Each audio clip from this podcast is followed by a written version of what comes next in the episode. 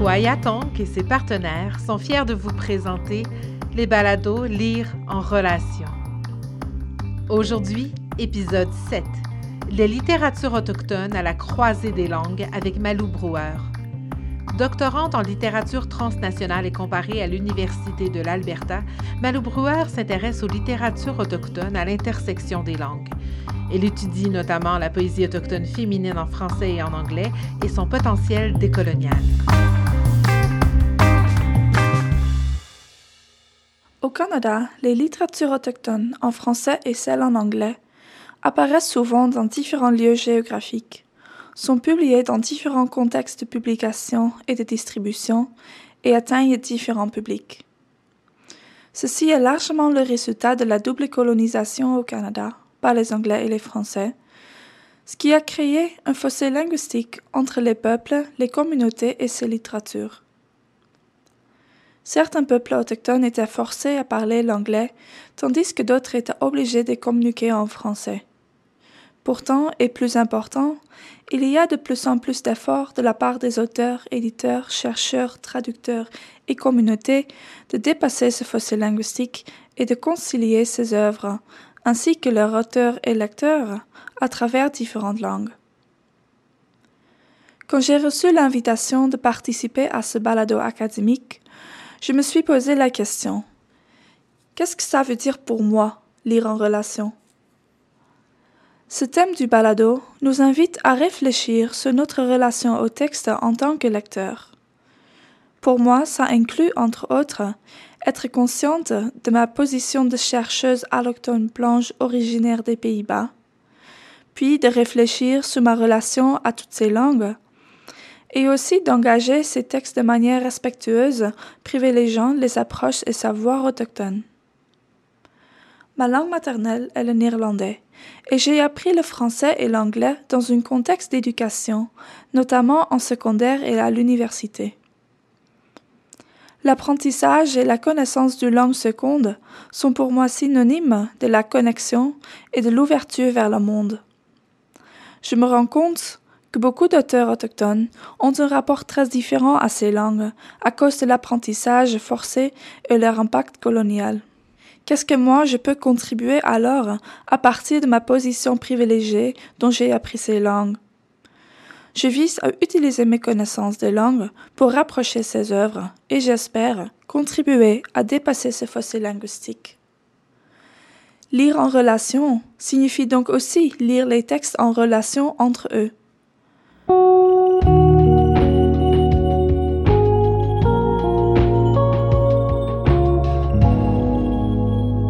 Réfléchissant au thème de cette dixième édition du Salon du Livre des Premières Nations, demain, je pense au futur des littératures autochtones de langue française dans un contexte plus large.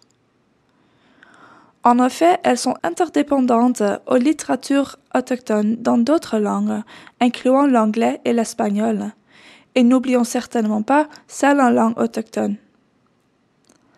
Adoptant une approche comparatiste, ou plutôt relationnelle, m'aide à mieux comprendre comment les littératures autochtones sur l'île de la Tortue sont connectées malgré leurs langues d'expression différentes. Comment est-ce que nous pouvons mettre et lire ces œuvres en différentes langues en relation? Et qu'est-ce que les auteurs eux-mêmes nous apprennent sur les langues? Et comment proposent-ils de dépasser les frontières linguistiques? Nous voyons de plus en plus d'efforts de dépasser les frontières linguistiques entre le français et l'anglais et de comprendre les littératures autochtones au Canada et ailleurs en relation les uns aux autres. Un travail important se fait dans la traduction des œuvres autochtones, ce qui contribue à la circulation de ces littératures au-delà des frontières linguistiques. D'un côté, des maisons d'édition comme Anorak et Mémoire d'Encrier publient activement des traductions françaises des écrivains autochtones travaillant en anglais comme l'Emerical Ilian Simpson. De l'autre côté, des éditeurs au Canada anglophone comme Awensi House, Arsenal Pope Press, Freehand Books et Talon Books offrent des traductions anglaises d'écrivains autochtones travaillant en français comme Natacha Canapé-Fontaine, Virginia Pesemapio Bordelot et Naomi Fontaine. En même temps, plusieurs concours et prix littéraires rassemblent des écrivains de toutes langues. Les Indigenous Voice Awards, par exemple, ont été créés en 2017 par l'Indigenous Literary Studies Association et récompensent les auteurs autochtones émergents et établis de prose et de poésie en anglais, en français et en langue autochtone. Un autre exemple est un concours tout récent, le concours littéraire Anonorak, dont la première édition a eu lieu cette année. Ce concours offre des prix dans deux catégories, adultes et jeunesse, à des auteurs issus de l'une des onze communautés autochtones reconnues du Québec, pour des œuvres en français, en anglais ou dans une langue autochtone.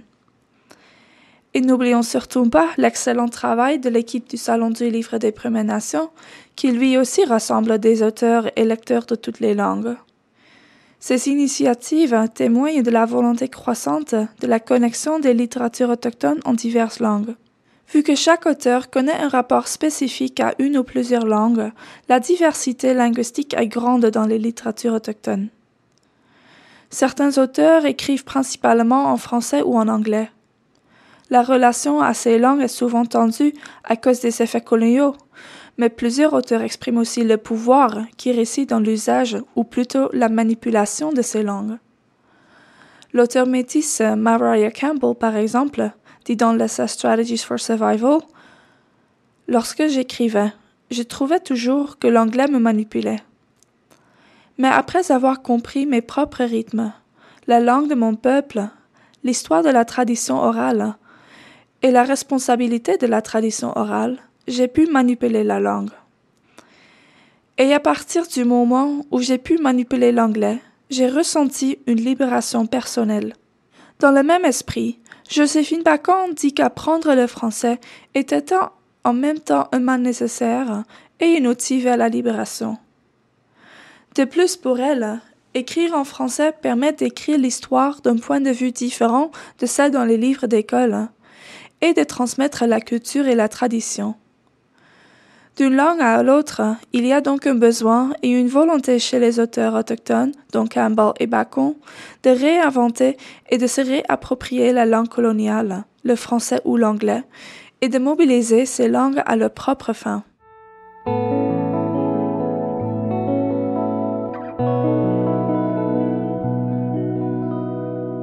La réappropriation des langues coloniales par les auteurs autochtones est certainement présente et importante dans les efforts de dépasser les frontières linguistiques, mais les langues autochtones jouent un rôle peut-être encore plus important dans ces efforts et dans l'interdépendance des littératures autochtones.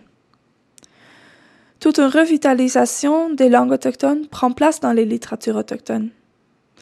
Des auteurs comme Maya Cousino Molène, Natasha Canepe-Fontaine, Tenille Campbell, Jessica Jones, Anne-Marie Sewell et bien d'autres incluent des mots, des expressions et des phrases en langue autochtone dans leurs œuvres qui sont écrits principalement en anglais ou français. D'autres auteurs, comme Joséphine Bacon, publient des œuvres bilingues. Cette présence des langues autochtones met en avant l'expérience autochtone et déplace le débat linguistique au-delà de celui entre l'anglais et le français. Plusieurs auteurs et intellectuels autochtones, en effet, affirment l'importance des langues autochtones. Pour Joséphine Bacon, par exemple, l'utilisation de l'inou provient de sa culture et ses recueils de poésie bilingue inou-français cherche à transmettre le savoir inou et à célébrer la richesse de la culture et de la langue inou. Dans un de ses poèmes d'un bâton à message, elle écrit justement Toi qui m'as appris à être, toi qui m'as donné le savoir, toi qui m'as appris à rester sur mon chemin, dis-moi aujourd'hui où je dois aller, afin de retrouver le sentier des anciens. Toi qui m'as faite gardien de la langue, toi qui m'as chargé de poursuivre ta parole, je sais que tu me vois. J'implore ton aide. Elle souligne ainsi l'importance de la transmission des savoirs, cultures et langues inou. Natacha Canapé-Fontaine, qui réapprend et se réapproprie l'inou, dit que son utilisation de cette langue va au-delà des manifestations littérales. Ça comprend aussi l'intégration de la langue du territoire, de la pensée inou et de la culture inou. Elle écrit Ma parole dansera avec les sons et les verbes de l'Inuamun langue. le langage de l'Inuasi, territoire, la pensée de l'Inu, être humain, la puissance de l'Inuitan, culture.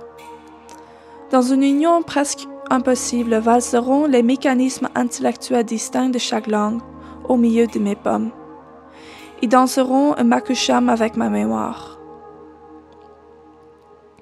Ainsi, Bacon et Canapé Fontaine soulignent non seulement l'importance individuelle, mais aussi collective de l'utilisation et de la revitalisation des langues autochtones dans leur travail. En tant que lectrice intéressée par les langues, moi j'aime essayer d'apprendre des mots et des phrases en langue autochtone à partir des poèmes et des livres que je lis. Et ça m'incite à me demander si les littératures autochtones à la croisée des langues pourraient servir, dans une certaine mesure en tout cas, comme des leçons de langue. L'écrivaine Ojibwe Hyde Erdrich semble penser que oui.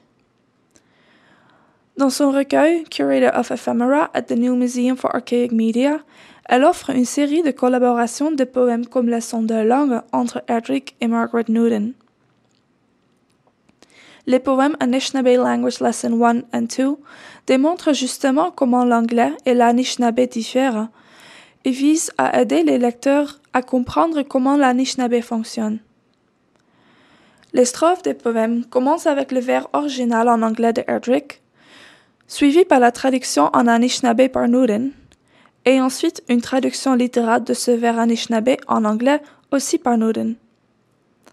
Par exemple, la première strophe de Anishinaabe Language Lesson 1 commence avec le vers original We used them long ago, clothespins. Suit ensuite la traduction en Anishinaabe et finit avec une traduction vers l'anglais, ce qui donne Long ago we clothespinned. En anglais, we use clothespins, ou nous utilisions des pinces à linge, indique qu'il s'agit d'un objet qui est utilisé. En Anishinaabe, au contraire, to clothespin ou passer à linge est un verbe qui centre l'action. Ce dernier vers démontre donc la structure de la langue Anishinaabe et par ailleurs une perception, du monde incorporée dans la langue même. De cette manière, ces poèmes reflètent très bien les différences entre les langues ainsi que les savoirs, territoires et cultures dont elles sont nées. De plus, les poèmes aident le lecteur à mieux comprendre les visions du monde compris dans les langues différentes. Évidemment, ces leçons de langue et plus largement l'usage des langues autochtones dans les littératures autochtones ont des effets différents sur les lecteurs autochtones et allochtones. Cet usage non seulement centre l'expérience autochtone, mais contribue aussi à changer les relations entre les autochtones et les allochtones.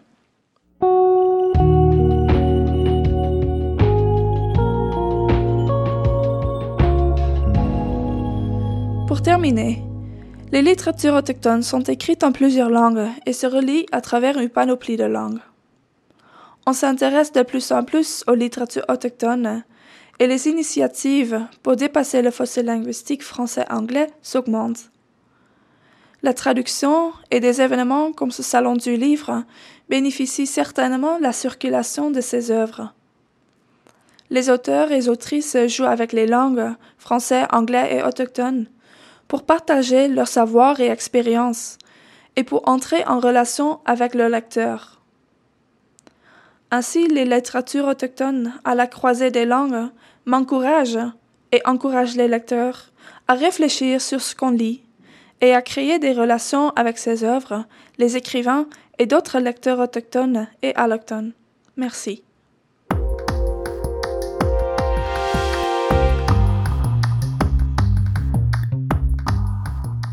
Cet épisode de Balado vous a été offert dans le cadre du 10e Salon du Livre des Premières Nations, une réalisation de Kwayatonk avec l'appui de l'Université de Regina, du Conseil de recherche en sciences humaines du Canada, du Conseil des arts du Canada, du gouvernement du Canada et du gouvernement du Québec.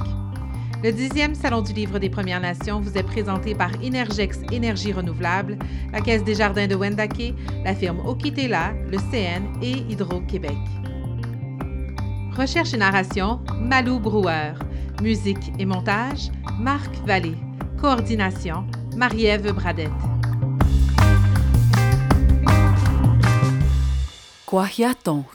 Marquer l'imaginaire.